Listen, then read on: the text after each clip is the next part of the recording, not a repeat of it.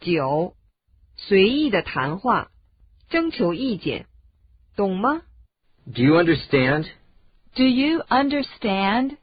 懂了吗？ Understood? Understood? 清楚了吗？ Is that clear? Is that clear?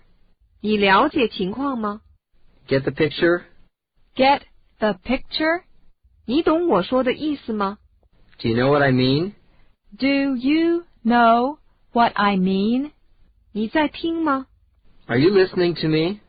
Are you listening? 你不知道吗？ Are you blind? Are you blind?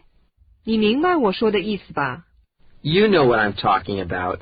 You know what I'm talking about. 我是那样说的吧？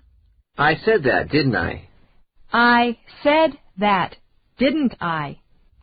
你知道那事儿吗？ Do you know that? Do you know that?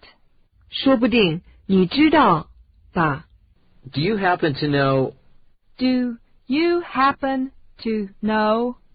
我辨别不出来。 I can't tell the difference. I can't tell the difference. 你听得见吗？ Can you hear me? Can you hear me? 你听见我说的了吗？ Did you hear me? Did you hear me?